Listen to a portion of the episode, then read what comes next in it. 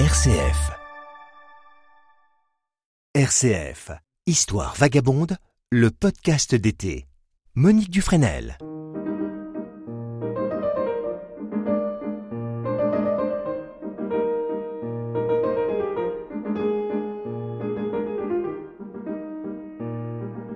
Bonjour à tous et bienvenue sur le podcast Histoire vagabonde en Nouvelle-Aquitaine. Je suis Monique Dufresnel et dans ce cinquième et dernier épisode de la série consacrée aux reines et favorites originaires de cette région, je vous propose de découvrir aujourd'hui la vie de Madame de Maintenon.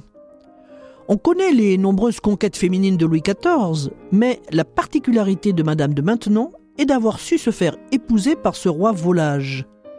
Qui était cette femme et surtout, était-elle une bigote une arriviste ou bien une femme remarquable? Ou bien peut-être les trois? Histoire vagabonde, Monique Dufresnel. Si on connaît le nom de Madame de Maintenon, parce qu'elle a été l'épouse morganatique de Louis XIV à la fin de la vie du souverain, son influence sur lui est loin d'avoir été négligeable. Cette femme de l'ombre, comme on pourrait la qualifier, a eu une vie bien plus intéressante que rapportée juste à ce second mariage avec le roi. Elle naît sous le nom de Françoise d'Aubigné le 27 novembre 1635 à Niort. Elle est la petite fille d'un homme de lettres, Agrippa d'Aubigné, un compagnon d'Henri IV. Mais sa naissance a lieu dans l'enceinte d'une prison, car son père Constant, Constant d'Aubigné, qui croule sous les dettes, y est enfermé et y vit avec son épouse. C'est donc une de ses tantes, Artémise de Villette, sœur de son père, qui va l'élever. Si la petite Françoise a été baptisée catholique, sa tante est protestante. Mais en 1644, son père est sorti de prison et il veut faire fortune aux Antilles, plus exactement en Martinique. Il emmène sa fille Françoise, ce qui lui vaudra plus tard le surnom de Belle Indienne.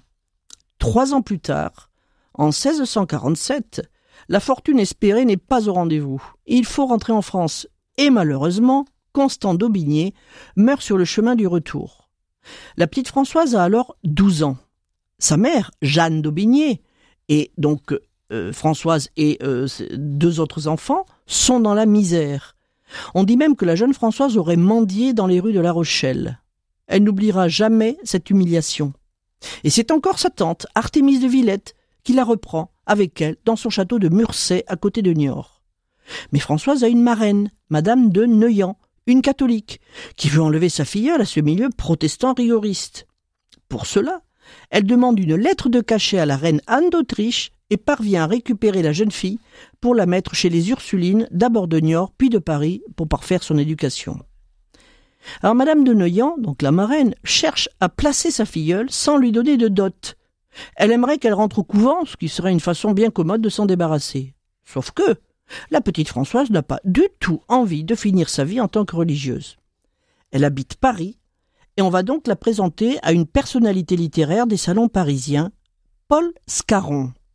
Or c'est un poète burlesque, un esprit cultivé et cynique, dans un corps difforme. Il est très laid, Scarron. Mais, comme il a trempé dans la fronde contre le jeune roi Louis XIV, il est un peu en disgrâce, et il souhaite partir aux Amériques. On lui parle de la petite Françoise d'Aubigné, qui connaît un peu les Antilles pour y avoir vécu trois ans. Il veut la voir, pour s'informer sur ses colonies.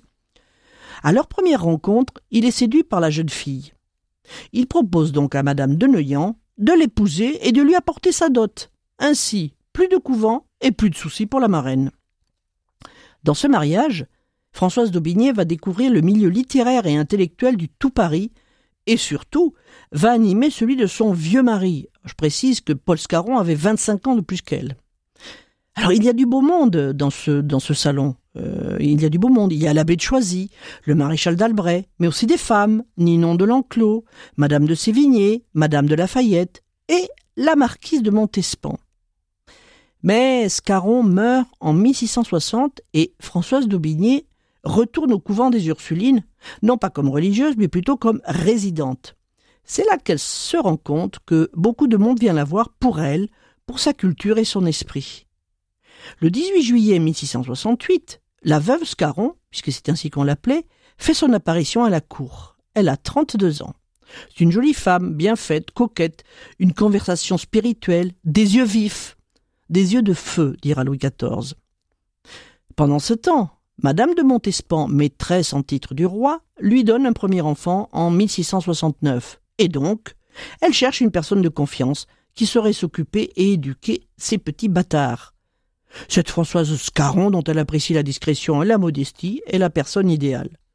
Il faut dire que la marquise aura quand même sept enfants du roi, dont quatre atteindront l'âge adulte.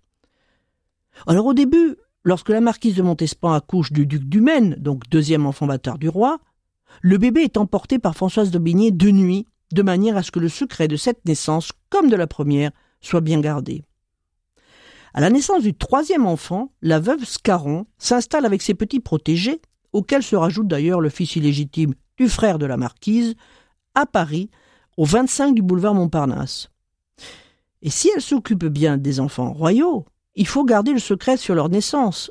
Aussi ne change-t-elle pas ses habitudes et ses visites dans les différents salons parisiens qu'elle continue à fréquenter. Plus les années passent, plus elle prend à cœur l'éducation des enfants. Elle devient un peu comme une mère de substitution pour eux, qui l'aiment comme si elle était leur propre mère. Elle a un gros faible pour le duc du Maine, petit garçon souffrant d'une infirmité. En effet, il a une jambe plus courte que l'autre, mais il est très intelligent et affectueux.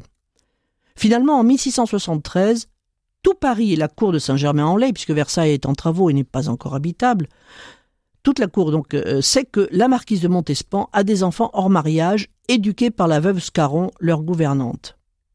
De ce fait, le roi décide de les légitimer, et donc Françoise d'Aubigné peut rentrer officiellement à la cour. Elle a 38 ans. Et le roi est de plus en plus sous le charme de la gouvernante de ses enfants. Et Madame de Montespan commence à s'agacer de la situation. En septembre 1774, à peine un an plus tard, cette bonne gouvernante demande à Louis XIV des gratifications importantes pour s'occuper d'eux. Il les lui donne, et avec cet argent, elle achète le château de Maintenon et ses terres, dont elle prend le nom et le titre. Françoise d'Aubigné, veuve Scarron, devient marquise de Maintenon.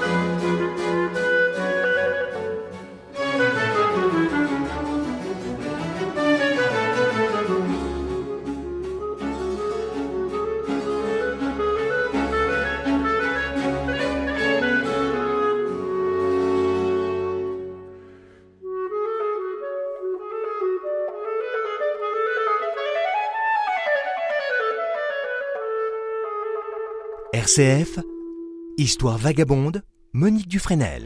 Nous venons d'entendre le concerto pour clarinette numéro 1, l'Allegro, de Antonio Vivaldi, interprété par le Concerto Köln et Martin Freust.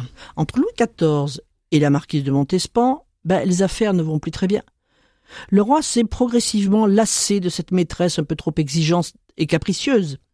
Et à partir de 1676, il lui faut trouver le moyen de faire cohabiter la Montespan d'un côté et la Maintenon de l'autre, dont il a besoin pour s'occuper des enfants royaux. Finalement, en 1779, Françoise de Maintenon devient deuxième dame d'Atour de la Dauphine et peut loger dans le palais de Versailles. Elle va garder cet appartement jusqu'en 1715. Et en vis-à-vis se trouve celui de Madame de Montespan. Le roi s'attache à la gouvernante de ses enfants au point que les méchantes langues de la cour, d'après la marquise de Sévigné, qui était une connaisseuse quand même, donc appellent Madame de Maintenon Madame de Maintenant. Tout un programme, car elle devient elle aussi la maîtresse du roi. Trois ans plus tard, le 30 juillet 1683, la reine Marie-Thérèse, épouse de Louis XIV, meurt. Et la liaison entre le roi et Françoise d'Aubigné devient officielle. Mais le monarque souhaite épouser cette maîtresse avec laquelle il a une relation tout autant physique qu'intellectuelle, spirituelle et religieuse. Ce mariage secret les sortirait aussi du péché. Il est célébré devant très peu de témoins dans la nuit du 9 au 10 octobre 1683. Elle a 48 ans et Louis XIV 45 ans. Alors il prend l'habitude de venir le soir, travailler avec ses ministres dans l'appartement de son épouse. Celle-ci est donc très au courant de ce qui se passe dans le royaume. On dit qu'elle aurait joué un rôle important dans la révocation de l'édit de Nantes, mais rien n'est moins sûr, même s'il lui arrive de parler d'affaires publiques avec le roi. Malgré le secret de ce mariage, tout le monde finit par comprendre qu'elle a une place à part et qu'elle n'est pas une simple maîtresse mais une épouse.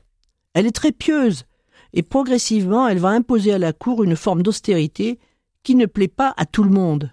Madame, c'est-à-dire la princesse palatine, seconde épouse de Monsieur le frère de Louis XIV, ne l'aime pas.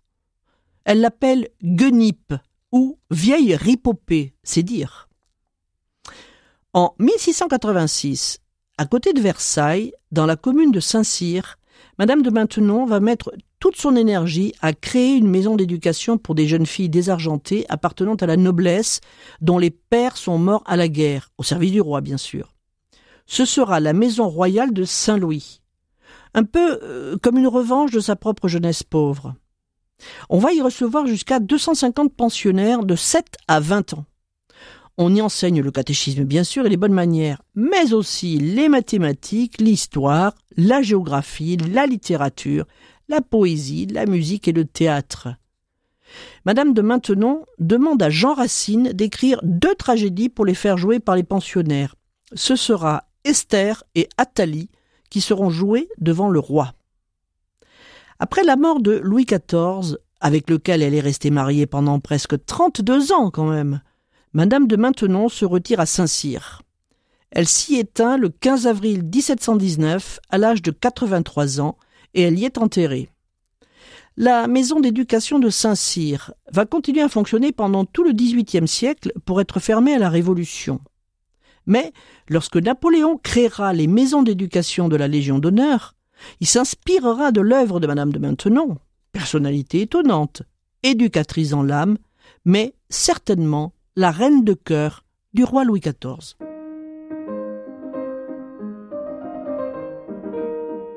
Avec Madame de Maintenon se termine cette série de cinq vies ou existences de reines et favorites originaires de la Nouvelle-Aquitaine. J'espère que cette incursion dans l'histoire de ces femmes étonnantes vous aura intéressé.